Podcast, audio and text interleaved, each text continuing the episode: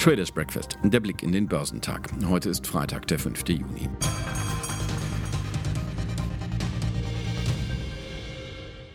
Geldanleihen macht noch keinen Aufschwung und zu viel davon zieht an den Börsen schnell die Zocker an. Gestern hatte die Europäische Zentralbank, wie ein Beobachter sagte, ihre Bazooka nachgeladen und ihr ohnehin schon 750 Milliarden schweres Anleihekaufprogramm um noch einmal 600 Milliarden aufgestockt. Hierzulande kommt noch das Konjunkturprogramm der Bundesregierung dazu. Seit gestern steht es, 130 Milliarden Euro soll es in die Wirtschaft bringen.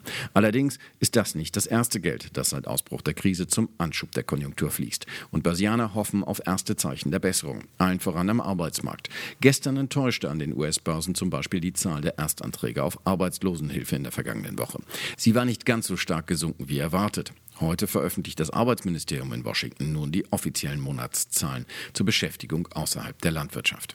Im Vorfeld meinte ein Marktteilnehmer dazu, jeder einzelne laufende Indikator für die Beschäftigungszahlen außerhalb der Landwirtschaft signalisiert weniger Arbeitsplatzverluste. Aber eine Reihe dieser Berichte sahen nur geringe Verbesserungen, was bedeutet, dass die Beschäftigungszahlen außerhalb der Landwirtschaft trotz einer Besserung die Erwartungen verfehlen können.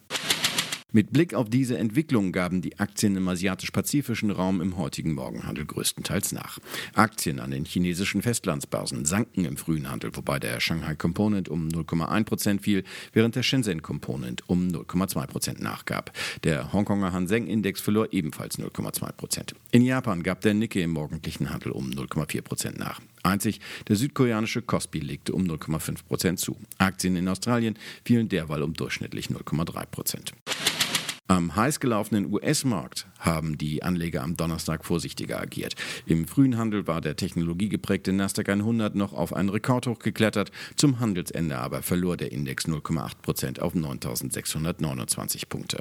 Bei den Standardwerten war die Zurückhaltung nicht ganz so groß. Der Leitindex Dow Jones schaffte es zum Handelsende wieder knapp in die Gewinnzone mit 0,05 Prozent auf 26.281 Punkte.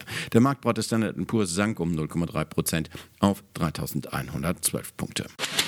Positive Nachrichten gab es von American Airlines. Die Fluggesellschaft will den Betrieb nach dem weitgehenden Flugstopp in der Corona-Krise ab Juli wieder etwas hochfahren.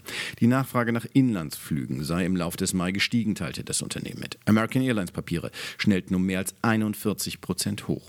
Seit ihrem Mitte Mai erreichten Rekordtief bei 8,25 Dollar haben sie sich inzwischen mehr als verdoppelt. Vor dem Beginn der Coronavirus-Pandemie hatten sie allerdings teils mehr als 30 Dollar gekostet. Von den American Airlines Nachrichten positiv beeinflusst, zogen auch United Airlines und Delta Airlines kräftig um mehr als 16 Prozent bzw. fast 14 Prozent nach oben. Im Dow bauten die Aktien des Flugzeugherstellers Boeing ihren Vortagesgewinn von fast 13 Prozent um weitere 6,4 Prozent aus. Damit waren sie abermals an der Indexspitze. Am Dauerende fanden sich die Titel des Sportartikelherstellers Nike mit einem Minus von 2,7 Prozent. Gewinnmitnahmen dann auch bei Zoom Video. Der Videokonferenzanbieter hatte nach phänomenalen Quartalszahlen diese Woche einen Rekordlauf. Gestern ging es dann um 6 Prozent abwärts. Außer Spesen nichts gewesen, so könnte das Fazit zum deutschen Aktienhandel gestern lauten. Zwar brachte ein milliardenschweres Konjunkturpaket der Europäischen Zentralbank am Nachmittag kräftig Bewegung in die Kurse, am Ende schloss der DAX jedoch mit einem Minus von 0,5 Prozent auf 12.430 Punkten. Der MDAX schloss hingegen mit 0,3 Prozent im Plus bei 26.760 Zählern. Hier stützten die Kursgewinne schwer gewichteter Aktien wie Airbus, Deutsche Wohnen und LG Immobilien den Index der mittelgroßen Börsentitel. Zu den Verlierern im DAX zählten die meisten Automobilwerte. Die Spitzen der Großen Koalition hatten am Vorabend in Berlin Gegenkaufprämien für abgasarme Verbrennungsmotoren entschieden.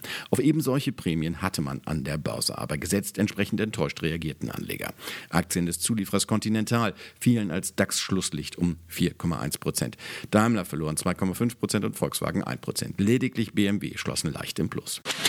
Im MDAX legten die Papiere des DAX-Anwärters Deutsche Wohnen um 2,8 Prozent zu. Börsianer nahmen vorweg, was die deutsche Börse nach Handelsschluss dann bekannt gab. Der Titel wird in den DAX aufsteigen und die Papiere von Lufthansa ersetzen. Außerdem wird Ströer neu in den MDAX aufgenommen und ersetzt die Deutsche Pfandbriefbank AG, die in den SDAX wechselt. Dort gibt es auch Bewegung. Der einstige DAX-Konzern MLP ist nun am Fuß der Pyramide angekommen. Der Finanzdienstleister muss in diesem Monat seinen Platz im SDAX für die Artes Software AG räumen. Trotz der Verschiebungen und der Unsicherheiten der heutige Tag könnte an der Börse einen versöhnlichen Wochenausklang bringen.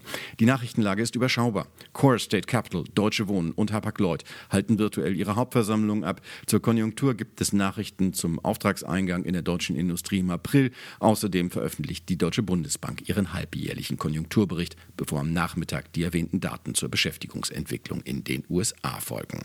Die Zuversicht überwiegt jedenfalls am Morgen. Der DAX wird zur Handelseröffnung einen erneuten Anlauf auf die 12.500 Punkte Marke nehmen. Erwartet wird er bei 12.565 zu Börsenbeginn.